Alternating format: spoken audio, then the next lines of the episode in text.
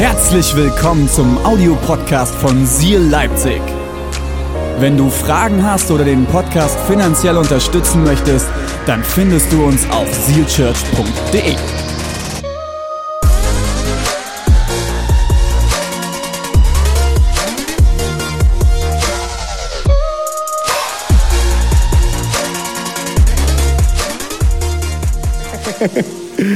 Ich spreche ein Gebet und dann starten wir in die Predigt rein. Seid ihr ready? Habt ihr was zu schreiben dabei? Es gibt einige Goldnuggets heute. Es wird sehr, sehr spannend. Ich spreche ein Gebet und dann starten wir rein. Jesus, ich danke dir, dass du heute was Gutes vorbereitet hast. Ich danke dir, dass du heute zu uns sprechen möchtest. Und ich bete jetzt, dass du unsere Herzen vorbereitest und dass das bei jedem Einzelnen hängen bleibt, was hängen bleiben soll. Und was nicht wichtig ist, das darf direkt verpuffen. In deinem Namen. Amen. Vielen Dank, Tobias. Wow, ich habe gar nicht mitgekriegt, dass du da die heiligen Töne heute schwingst. Gibt es auch ein Instrument, das du nicht spielen kannst? Panflöte. Panflöte. Das darf dann der Reimer übernehmen. Äh, Tobi ist übrigens auch Mann erster Stunde. Tobi ist, ähm, Tobi hat auf unserem aller, allerersten Gottesdienst damals schon Musik gemacht. Und er hat dann noch mal ein paar Jahre gebraucht, wirklich zu erkennen, wie gut diese Kirche ist. Aber seitdem ist er tief hier verwurzelt und äh, wird auch in den nächsten Monaten noch äh, wichtige Rollen in der Kirche übernehmen. Ich bin so froh, dass du mit dabei bist, Tobi. Vielen Dank. What would Jesus do? Wer kennt noch die Armbänder? Ich wollte euch heute eins mitbringen. WWJD-Armbänder. Ähm, ich wollte euch eins mitbringen. Mein Sohn hat nämlich aus irgendwelchen Katakomben dem Letzt einen WWJD-Armmenschen bei uns rausgefriemelt. Ich habe keine Ahnung, wo es herkommt.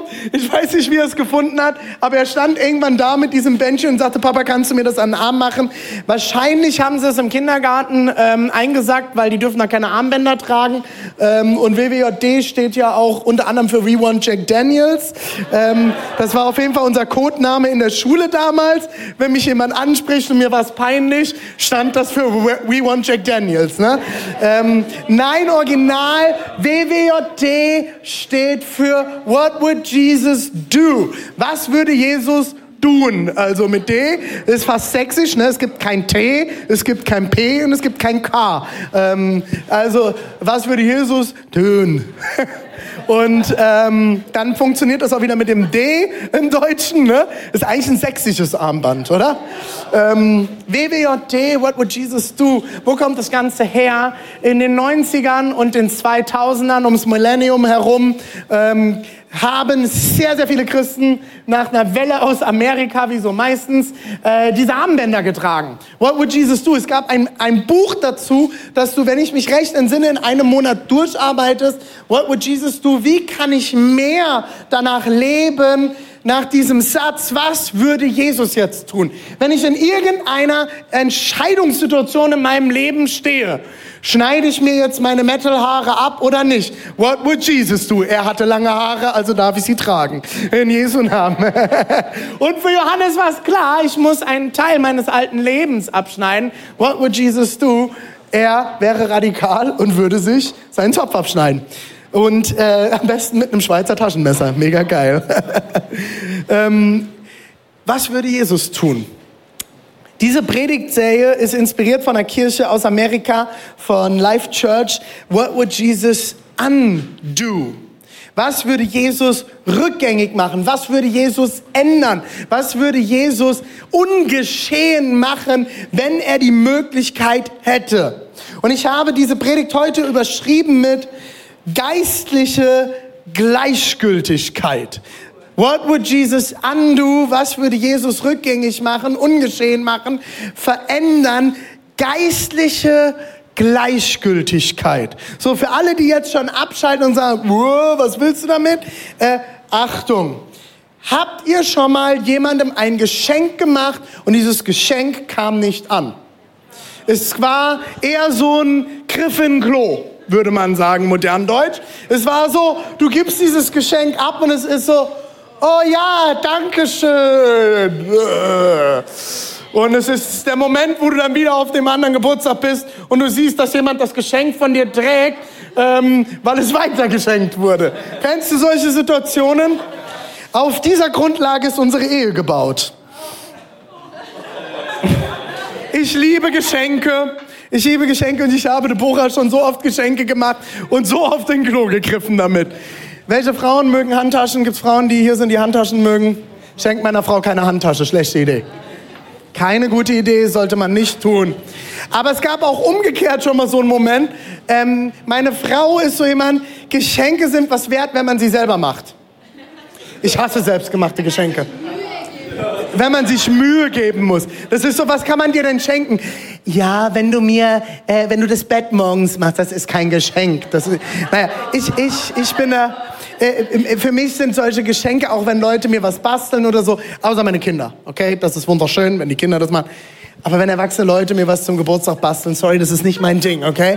Und Deborah hat sich richtig Mühe gegeben und hat mir für meine Mützen, ich habe so lauter so Basecaps, hat sie mir einen Ständer gebaut aus Holz und alles. Und sie hat es echt gut gemeint, aber es war so ein Moment, sie schenkt es mir und ich dachte so, okay.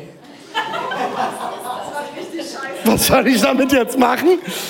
Und ähm, ja, das sind so Momente, man lernt sich in der Ehe kennen, oder? man lernt sich mit der Zeit kennen und weiß, was der andere zu schätzen weiß ähm, und was auch nicht. Wie muss es wohl Jesus manchmal gehen?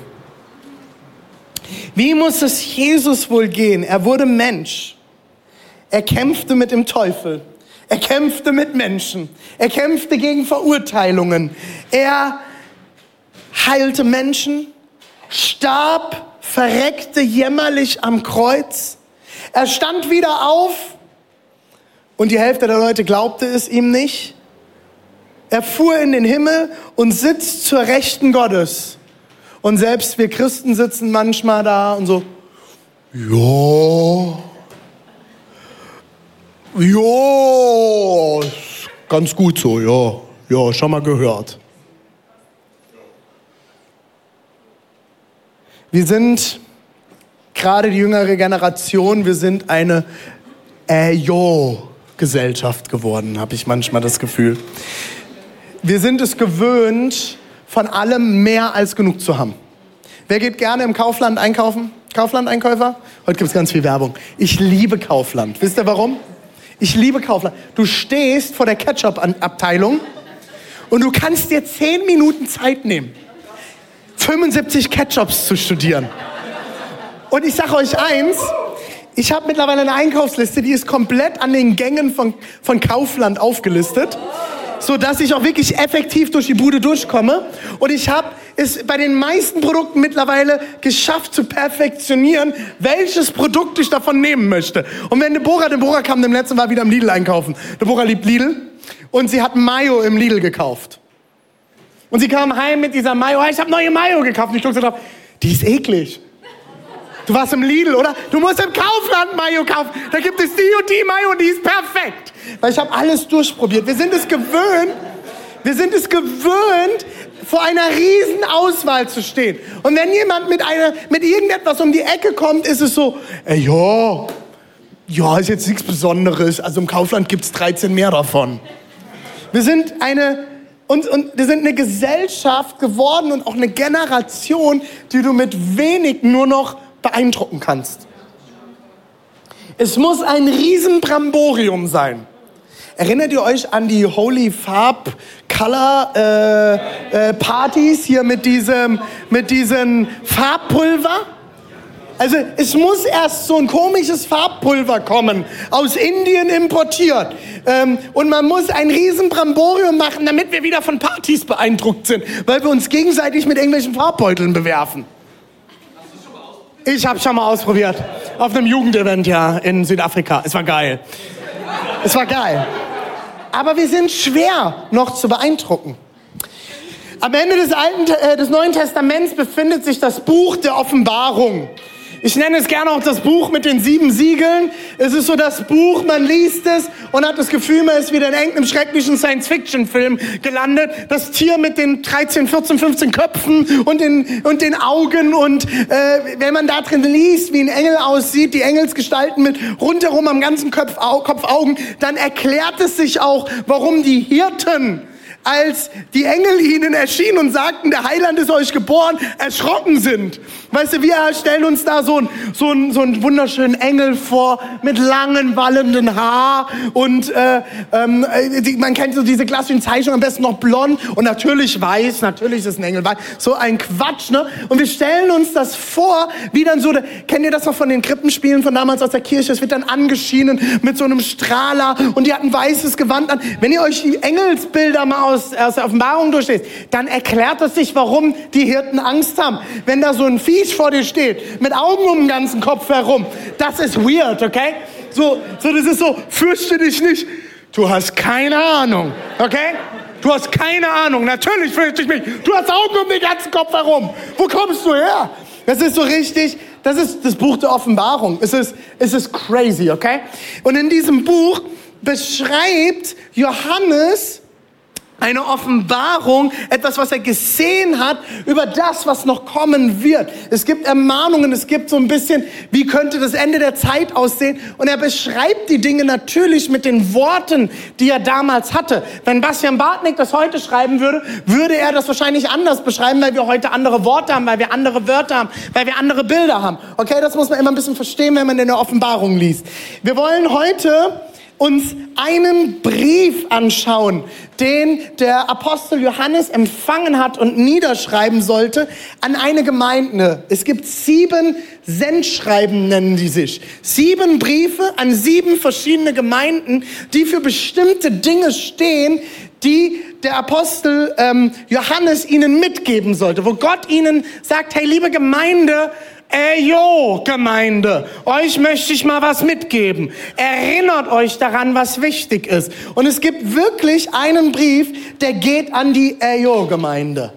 Und ich will euch mal dort mit reinnehmen. Die Gemeinde, an die der Brief geht, ist die Gemeinde in Laodicea.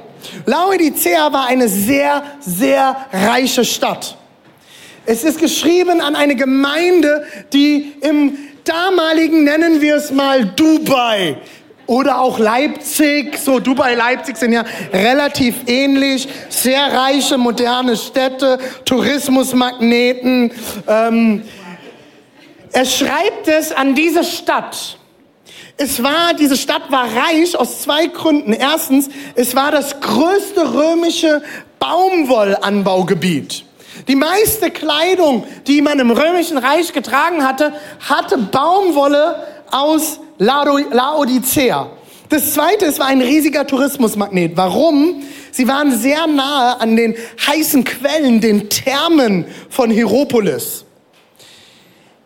35 Jahre bevor dieser Brief geschrieben wurde von Johannes, hat diese Stadt ein mega krasses Erdbeben erlebt. Und die Stadt wurde fast komplett zerstört. Aber da diese Stadt so reich war, wurde sie auch in sehr kurzer Zeit, ähnlich wie wir das bei Dubai wirklich sehen, Dubai vor 30 Jahren hat ja fast nicht existiert, innerhalb von kürzester Zeit wurde diese Stadt noch besser, noch schöner, noch reicher, noch prunkvoller wieder aufgebaut. Es gab Stadien, wo Wettkämpfe passiert sind. Es gab die klassischen Bäder von den heißen Quellen, die Thermen, die römischen Thermen, äh, die wir alle gerne mal besucht hätten. Theater, die Marktplätze, äh, wo wir heute wahrscheinlich das modernste der modernsten, der, der, die modernste Shopping Mall hinstellen, gab es riesige Marktplätze und es gab alles im Überfluss. Das Problem war, dass sie eine sehr schlechte Wasserversorgung hatten. Laodicea hatte ein Problem. Und das war die schlechte Wasserversorgung. Deswegen haben sie riesige Aquädukte gebaut. Und die Aquädukte haben Wasser aus zwei Regionen hergeholt. Über riesen Wasserversorgungsstränge, wo man sich fragt, Alter, das ist über 2000 Jahre her. Wahnsinn, was damals möglich war. Und diese, das Wasser kam aus zwei Regionen. Ähm, was haben wir? denn? Wir haben Technikausfall, aber Dresden ist noch dabei. Dresden hat Komplettausfall. Ja, macht er nicht. Gut. Der David kriegt das hin. Wir haben äh, diese, diese riesigen Aquädukte haben Wasser aus zwei Städten herbeigeholt. Einmal aus Kolossä Kolosserbrief, ihr erinnert euch daran, aus Kolossä im alten Griechenland und Hera Hieropolis. Das sind die zwei Ecken, von denen Wasser herbeigeholt wurde. Ihr fragt euch jetzt, warum erklärst du uns hier diese ganzen Sachen? Jetzt wird's ganz spannend. Achtung. Aus Kolossä kam kaltes Wasser. Aus Hieropolis kam heißes Wasser. Dieses Wasser wurde gemischt und wurde zu lauwarmem Wasser.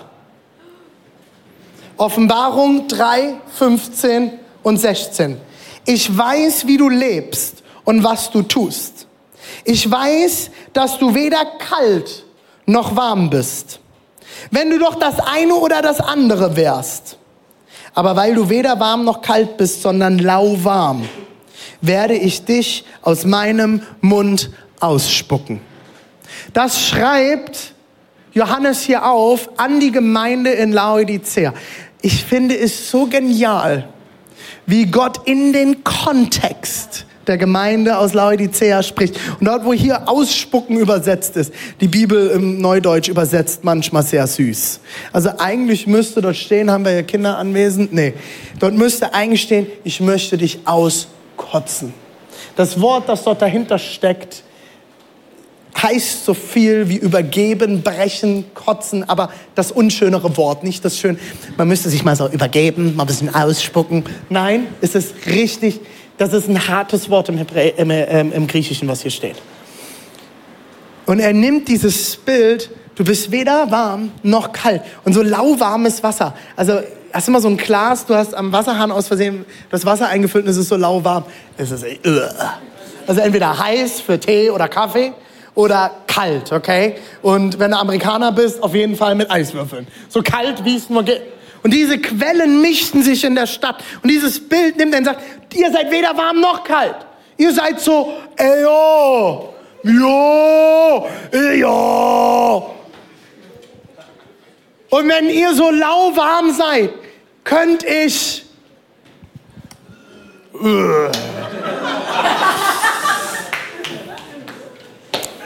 Ihr seid gleichgültig. Wenn etwas gleichgültig ist, ist alles gleichgültig. Ist euch das bewusst? Es ist alles gleichgültig. Und wir verwechseln heute in unserer Kultur Toleranz mit Gleichgültigkeit. Toleranz bedeutet, wenn alles gleichgültig ist. Alles ist gleich. Nein, es ist nicht alles gleich. Toleranz bedeutet, du darfst eine andere Meinung haben. Du darfst deine Meinung haben. Ich habe meine Meinung. Wir sind gemeinsam unterschiedlicher Meinung, aber es ist okay. Es ist nicht alles gleichgültig. Ich glaube, es gibt zwei Gründe für eine geistliche Gleichgültigkeit, eine Jo-Kultur. Erstens Selbstzufriedenheit. Offenbarung 3,17. Ich lese immer aus diesem, äh, diesem Sendschreiben an die Gemeinde in Laodicea. Du sagst, ich bin reich. Äh, du sagst, ich bin reich und habe alles im Überfluss. Es fehlt mir an nichts. Und dabei merkst du nicht, in was für einen Jämmer, in einem jämmerlichen und erbärmlichen Zustand du bist. Arm, blind und nackt. Wie erinnert euch? Reiche Stadt. Und Jesus schreibt hier quasi an die Gemeinde in Laodicea. Du denkst, du bist reich und du hast alles im Überfluss. Jetzt sag mal ganz ehrlich, das sind doch wir, oder? Wir haben alles. Wir haben alles im Überfluss. Wir haben mehr als genug. Wir werfen Tausende von Lebensmitteln, Tausende Kilogramm Lebensmittel wöchentlich weg in Deutschland. Wir haben mehr als alles. Wir sind versorgt. In Deutschland muss niemand auf der Straße leben. Wir haben so viel. Wir sind, das sind diese Momente, ja, wie, wie geht's dir? Mir geht's gut. Ich habe doch alles. Ich, also ich bin, bin ein ziemlich guter Typ. Ich habe auch noch nie jetzt, ich habe ja niemanden umgebracht. Ich, ich ähm, habe ja niemandem was wirklich Schlimmes angetan. Ich bin recht erfolgreich. Ähm, ich habe mein Smartphone, mein Geld, mein Haus, eine Wohnung, eine Familie. Mal, kennt ihr noch diese Werbung? Mein Boot, mein Haus, mein, äh, meine Frau und was da so alles kam. kennt ihr dieses Video noch? Diese Werbung? Jesus sagt dieser Gemeinde, du denkst, du hast alles. Du bist zufrieden mit dir. Du bist selbstzufrieden. Und dabei merkst du nicht, in was für einem jämmerlichen und erbärmlichen Zustand du bist. Arm, blind und nackt. Hä? Worum geht es hier? Jesus sagt, ja, du denkst, du hast alles. Aber geistlich gesehen bist du arm, blind und nackt. Ich glaube, eine der größten Herausforderungen ist, dass wir oft so viel haben, dass uns nicht mehr bewusst ist, was uns eigentlich fehlt. Auch als Gemeinden. Wir sind reich als Gemeinde. Wir haben alles, was wir brauchen. Und jetzt sind wir ein paar Wochen im Knicklicht und müssen schwitzen. Und es ist vielleicht manchmal unbequem. Ist uns eigentlich bewusst, was wir haben? Und dass wir das, was wir haben, von Gott kommt? Dass wir eigentlich vor Gott arm, blind und nackt sind. Und er uns so viel mehr geben will, als wir es uns nur vorstellen können.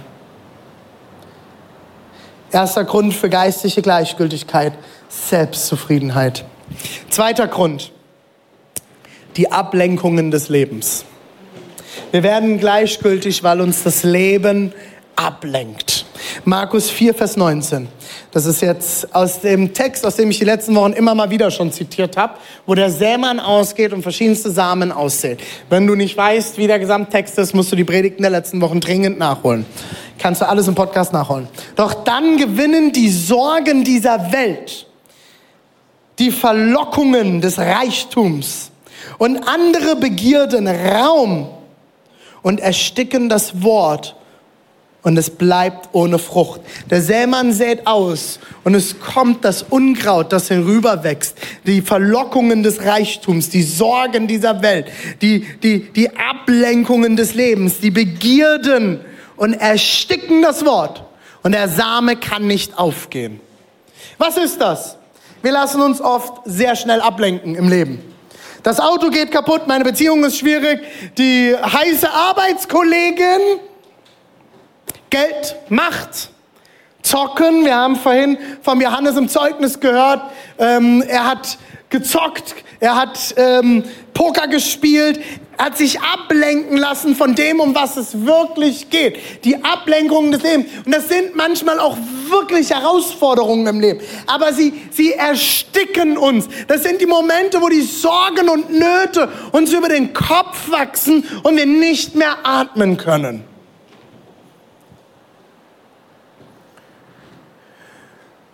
Woran erkenne ich am Ende, dass ich geistlich gleichgültig bin? Dass ich lauwarm geworden bin? Pastor Greg Rochelle nennt in einer Predigt, die ich mir dazu angeschaut habe, sechs Punkte. Und ich finde die extrem genial. Und deswegen will ich sie euch genauso weitergeben. Woran erkenne ich geistliche Gleichgültigkeit in meinem Leben? Vielleicht sagst du jetzt, oh, ich, das ist überhaupt nicht mein Problem. Kein Zentimeter ich bin super. Selbstzufriedenheit. Just saying, just saying. Woran erkenne ich geistige Gleichgültigkeit in meinem Leben? Erstens, dir geht es mehr um das, was andere denken, als um das, was Gott über dich denkt. Leute, Deborah und ich haben uns sehr, sehr früh entschieden, mit 18 und 19 unser Leben komplett dem Reich Gottes zu widmen und Pastoren zu werden. Und das heißt nicht, dass nur Pastoren ihr Leben komplett dem Reich Gottes widmen kannst. Du kannst auch als Businessmann, Frau, egal was du tust, kannst du Gott dein Leben komplett hingeben. Für uns war es klar, wir haben eine Berufung für den vollzeitlichen Dienst und wir wollen Kirche bauen. Das bedeutete, dass wir über Jahre nicht viel Geld hatten. Wir haben sehr, sehr wenig Geld verdient. Wir haben von 350 Euro pro Person im Monat plus Kindergeld gelebt, über Jahre. Und mein, ich habe einen vier Jahre jüngeren Bruder. Und mein Bruder hat sehr früh angefangen, gut Geld zu verdienen, hat eine Ausbildung gemacht und hat relativ schnell wesentlich viel mehr Geld wie ich verdient und kam dann irgendwann mit seinem ersten Auto an und ich bin immer noch Fahrrad gefahren und zwar ein schlechtes Fahrrad. Und das war so ein Moment, in dem ich gemerkt habe, warum Jesus? Und mir war es wichtiger, was andere denken. Guck mal, ich kann nicht mein Auto vorweisen. Mein Bruder hat schon ein Auto. Mein Bruder, der jünger ist wie ich, hat schon ein Auto. Ein gutes Auto. Ich kann mir nicht mein Auto leisten, obwohl ich für dich arbeite. Und mir war es, so oft ist es, und so schnell geht es uns so, oder vielleicht auch dir, dass es wichtiger ist, was andere denken. Was denken meine Arbeitskollegen, wenn die rausfinden, dass ich an Gott glaube? Dass ich Jesus nachfolge? Dass ich sonntags in die Kirche gehe? Und es ist oft wichtiger, was andere denken. Das ist ein Merkmal. Das zweite ist, dich interessiert dein Leben auf der Erde mehr als der Einfluss dessen auf die Ewigkeit. Dein Leben, das du hier lebst, hat einen Einfluss auf die Ewigkeit. Die Band kann noch ein paar Sekunden warten. Könnt euch noch einen Moment warten. Ich brauche noch einen Moment. Dich interessiert dein Leben auf der Erde mehr als dein Leben und der Einfluss dessen, was du hier tust, auf die Ewigkeit. Es ist so wichtig, wie ich mich hier und jetzt fühle, was ich hier und jetzt habe. Wusstest du, dass du mit dem, was du hier tust, sagt die Bibel, Edelsteine im Himmel sammeln kannst? Dein Geld, dein Haus, dein Auto, all das, was du hier sammelst, beschreibt die Bibel, wird im Feuer verbrennen wie Heu. Aber die Momente, wo wir Reich Gottes bauen, wo wir großzügig sind, wo wir Menschen von Jesus erzählen, wo wir Dienst am anderen tun, wo wir nicht nur bei uns sind, wo es uns darum geht, wie es unserem Nächsten geht, wo wir das Haus Gottes bauen, sammeln wir Edelsteine in der Ewigkeit. Ich habe keine Ahnung. Es gibt Leute, die deuten diese Edelsteine. Was bedeutet es, dass wir irgendwann in der Ewigkeit Edelsteine haben? Ich habe keine Ahnung. Ich glaube, dass Jesus ein Bild verwendet in diesem Text oder auch Paulus, wo er darüber spricht, äh, wo er darüber spricht, es ist, wir werden einen Schatz im Himmel haben. Weil das ist das, was die Menschen wollen. Wir wollen Edelsteine, wir wollen Gold. Und er wusste genau, wenn er darüber redet, damit kriegt er uns. Was das am Ende bedeutet im Himmel, ich habe keine Ahnung. In Offenbarung wird auch beschrieben, dass der Himmel komplett gepflastert ist mit Goldsteinen. Mega crazy. Warum? Weil es uns den Wert zeigen soll, weil es uns zeigen soll, wie genial es sein wird, wenn wir irgendwann mit Gott zusammen sein werden. Ich sage euch eins, die Ewigkeit hat schon längst begonnen. Ewigkeit hat keinen Anfang und kein Ende. Nicht wie die Wurst, die hat zwei. Wir, wir denken immer an Raum und Zeit. Das, was du hier tust, hat Einfluss auf die Ewigkeit. Und so sollte wichtiger sein, welchen Einfluss wir auf die Ewigkeit haben, als auf unser Leben hier. Leute, wenn ich auf das Leben hier schaue, ich habe jahrelang nichts für die Rente gemacht, weil ich von sehr wenig Geld gelebt habe. Und da wird mir manchmal Angst und Bange. Und ich habe mit meinem Schwiegervater darüber geredet und habe gesagt, Michael, bei euch war es doch damals nicht anders. Ihr wart auch, jetzt, mein Schwiegervater hat auch eine Gemeinde aufgebaut. Und gesagt, ja, wir hatten nie was auf der hohen Kante. Nie. Wir haben immer gut leben können irgendwann. Aber wir haben lange nichts für unser Alter tun können. Aber weißt du was, René? Ich weiß, dass Gott mich versorgen wird. Und ich bin nicht dumm. Ich investiere und ich mache mir Gedanken. Ich nutze die Weisheit Gottes. Aber ich weiß, dass er mein Versorger ist und dass er alles in seiner Hand hält. Wenn wir ihm unser Leben hingeben, werden wir bestimmte Sicherheiten aufgeben, aber wir werden für die Ewigkeit investieren. Drittens, woran erkennst du geistliche Gleichgültigkeit? Wir tun, was wir wollen und respektieren Gott und seine Idee für unser Leben nicht. In Klammern, altes deutsches Wort, Gottesfurcht. Und hier geht es nicht um Angst vor Gott. Ich würde es heute modern Deutsch mit Respekt umschreiben. Ich fühle mich halt jetzt danach. Dann kann Gott doch nichts dagegen haben. Der will doch, dass wir alle glücklich sind und dass es uns allen gut geht dann kann Gott doch nichts dagegen haben, dass ich mit meinem Tinder-Date, mit einem Tinder-Date nach dem anderen in die Kiste hüpfe. Ich fühle mich doch gut dabei, rumzuvögeln. Ist doch super. Tut mir gerade gut. Ich habe halt eine Kackbeziehung davor gehabt. Jetzt, das erfüllt mich mal. Muss mich auch irgendwie trösten, ne? Ich will ja Frauen ehren und gut mit ihnen umgehen. Das wird schon niemanden verletzen. Wir haben doch Spaß. das bisschen Steuer, das ich nicht abgebe, tut schon niemandem weh. Ist nicht so schlimm. Ist doch nur eine Affäre. Also, Bildzeitung hat auch gesagt, dass das unsere Ehe am Ende gut tun wird. Wir können uns keine Hochzeit leisten und sind ja jetzt auch schon so lange zusammen. Da können wir doch auch zusammenziehen und so tun, als wären wir schon verheiratet. Ist doch nur Netflix und Chill. Komm, das bisschen Alkohol, das ich da jeden Abend trinke, ein bisschen mehr und noch mehr.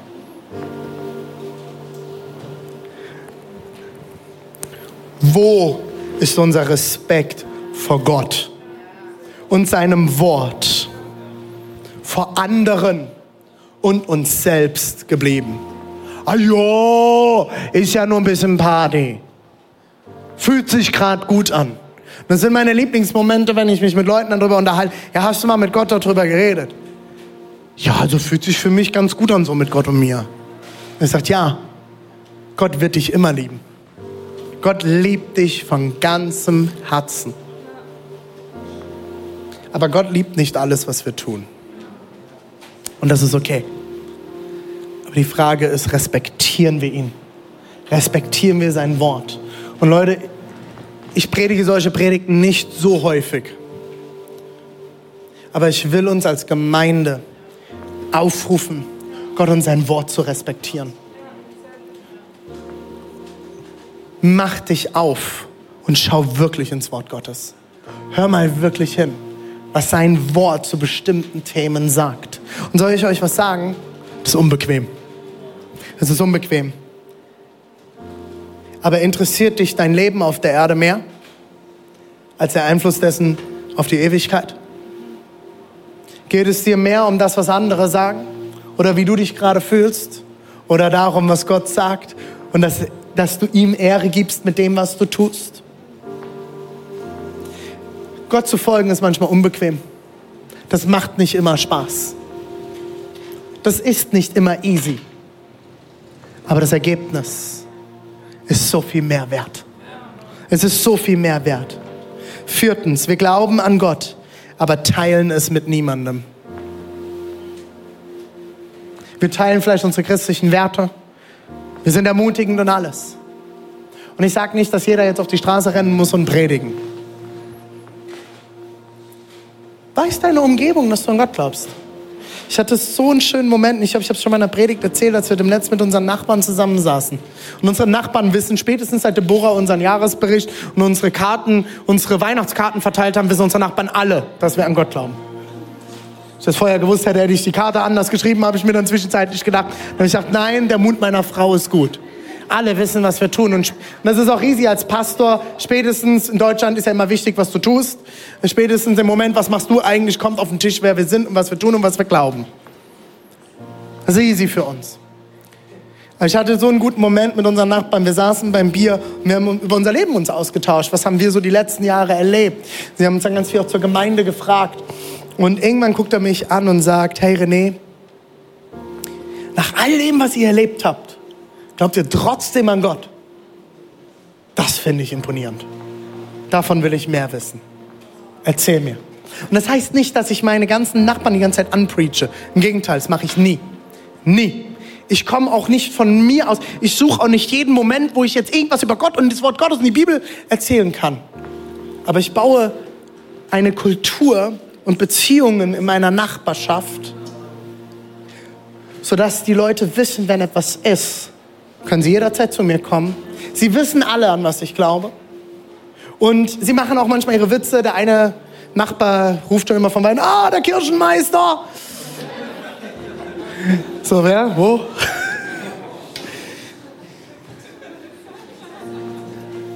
Aber da, da steckt eine Tiefe dahinter.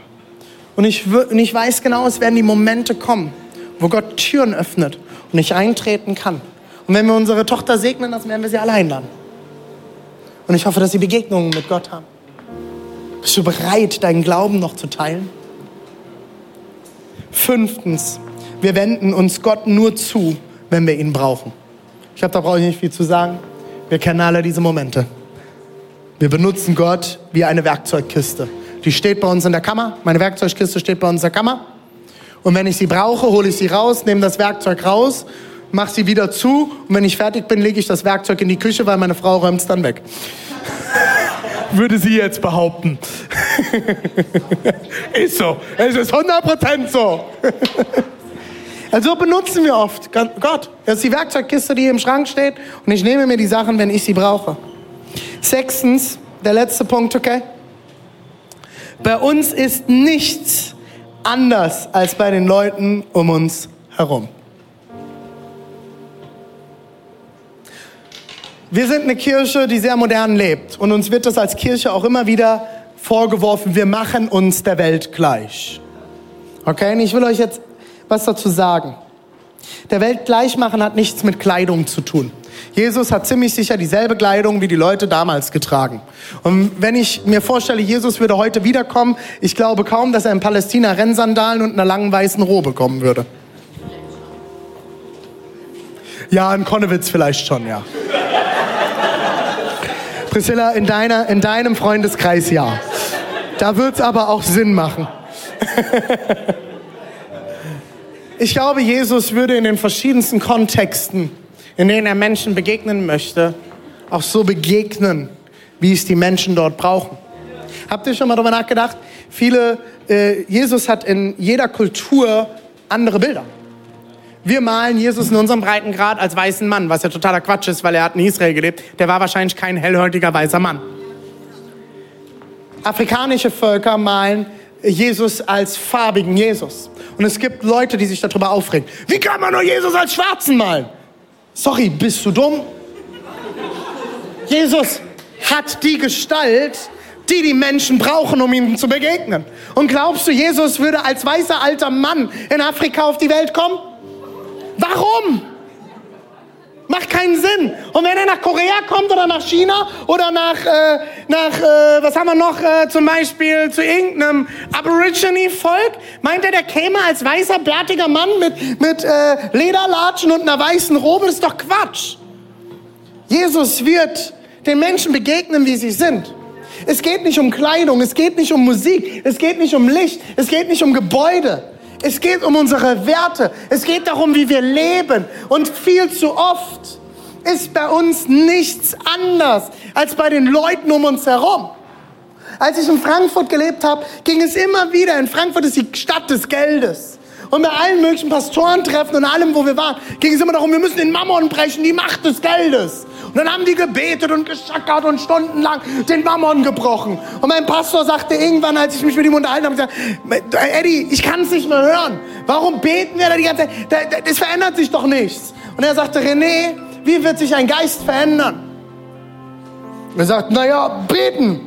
Na, das ist doch schon mal gut, das machen wir ja schon. Was denn noch, wenn wir die Gegenkultur Gottes leben? Und deswegen sind wir als Kirche großzügig. Deswegen ist Großzügigkeit ein unglaublich riesiger Wert für uns als Kirche. Warum? Warum haben wir letzte Woche für die Flutopfer gesammelt? Weil wir es können. Und weil Gott uns dazu beruft, eine Gegenkultur zu leben, zu dem Geiz dieser Welt.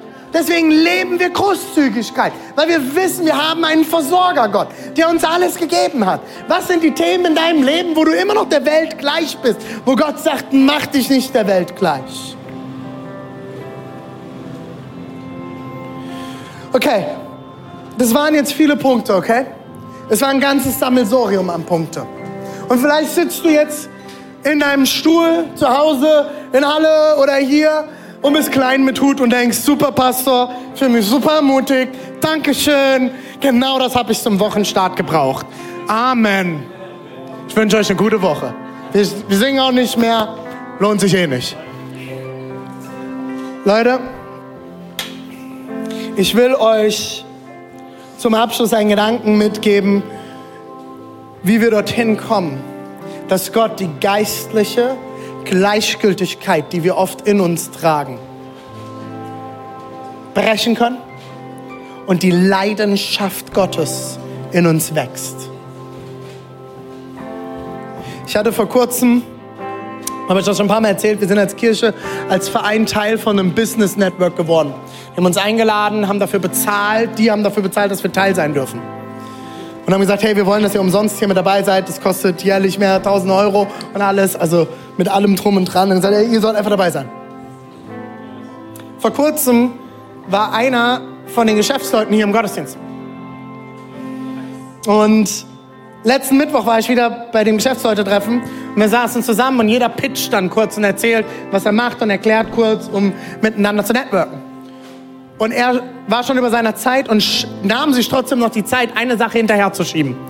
Und er sagte vor 30, 40 Business-Leuten dort, hey, übrigens, ihr solltet alle mal bei René im Gottesdienst vorbeigehen.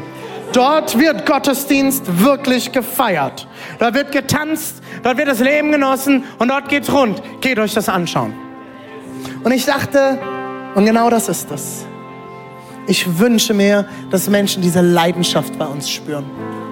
Und ich habe das Beispiel vor Jahren schon mal verwendet an alle lieben Männer, denen das immer höchst peinlich ist. Lobpreis ist eine Frauensache, ne? Aber wenn ihr dann ins Fußballstadion rammelt und irgendjemand Erzgebirgsaue-Fan mit einem wunderschönen lilanen Trikot. Ihr würdet niemals lila tragen. Aber wenn Erzgebirgsaue ein lilanes Trikot hat, dann trage ich ein lilanes Trikot. Mal mir mein Gesicht lila an, äh, mal mir meinen ganzen Körper lila an und, und du siehst total bescheuert aus und stellst dich am Samstag an einem freien Tag, wo du sonst deiner Frau sagen würdest, ich hab frei, ich mach heute nichts. Stellst du dich in irgendwelche Reihen mit irgendwelchen besoffenen Volldeppen und brüllst irgendeinem blöden Ball zu. Aber Worship ist peinlich. Ihr merkt, ich bin kein Fußballfan. Aber Worship ist peinlich. Worship ist peinlich. Ich will dich ermutigen, es gibt ein Gebet, das alles verändern wird in deinem Leben. Und ich lade euch an der Stelle ein, mit mir gemeinsam aufzustehen.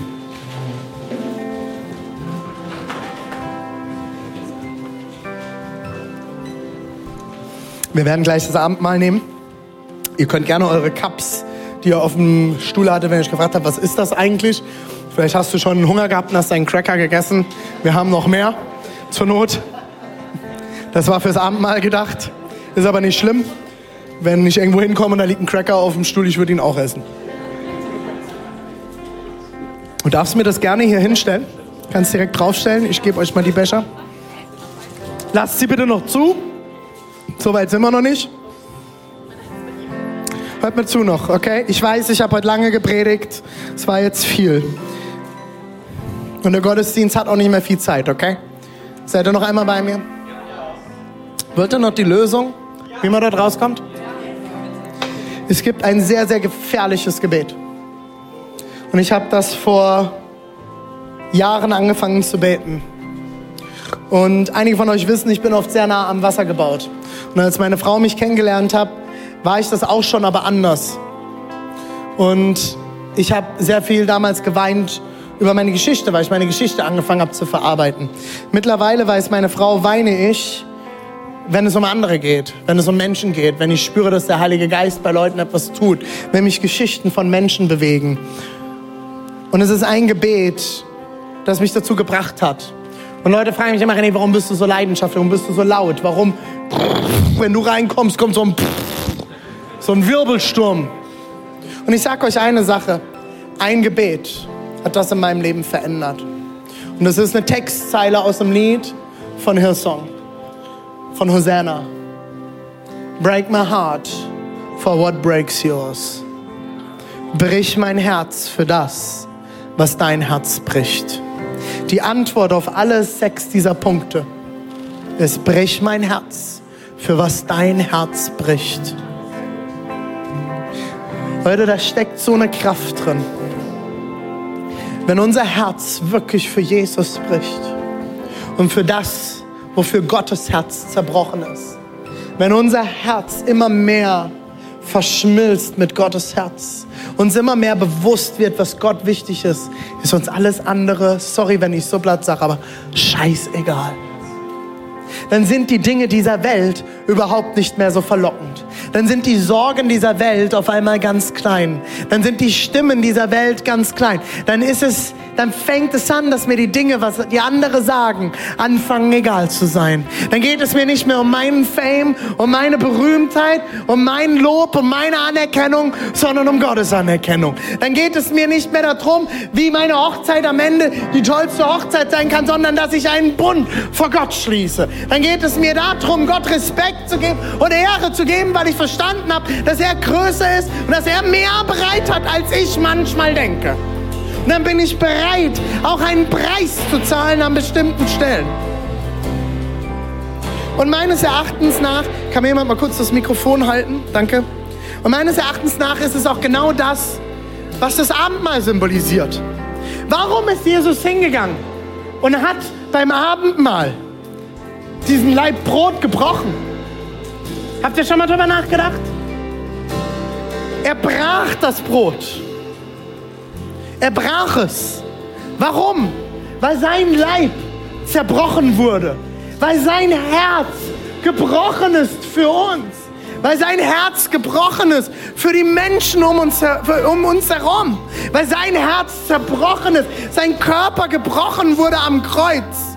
Für dich und für mich.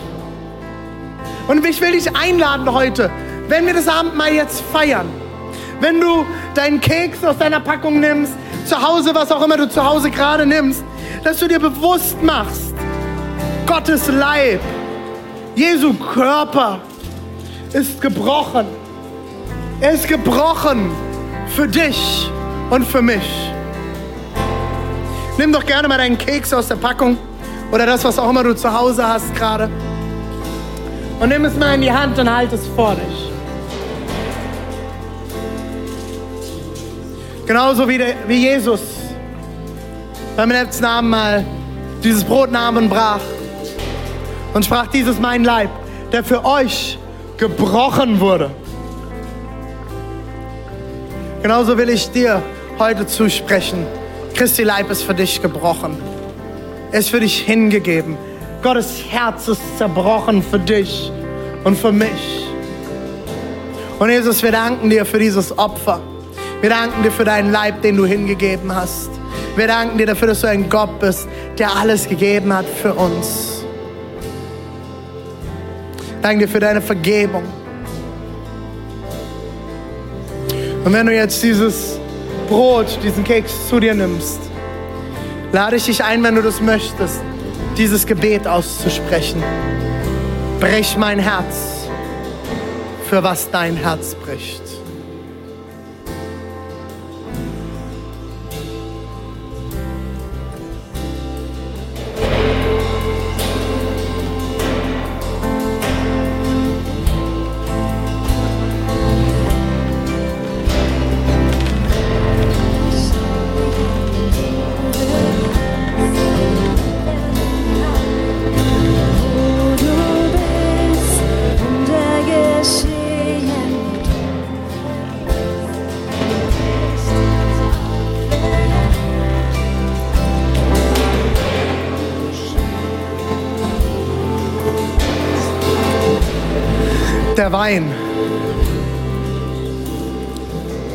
Wein steht in der Bibel für den Heiligen Geist.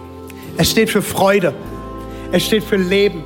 Es steht für neues Leben, für Neuanfang, für Erneuerung, für Reinigung. Das Blut steht für Schutz. Genau wie damals bei Mose die Türpfosten bestrichen wurden und keiner sterben musste, weil das Blut sie geschützt hat. Es steht für Schutz. Jesus, brich mein Herz, für was dein Herz zerbrochen ist. Erneuere mein Herz. Lass es schauen auf dich. Lass es erkennen, wie gut und groß du bist, was du für uns bereit hast. Wasch es rein, erneuere es, schenke mir Freude, schenke mir Leidenschaft, dir nachzufolgen. Danke, dass du alles für uns gegeben hast. Christi Blut für dich vergossen.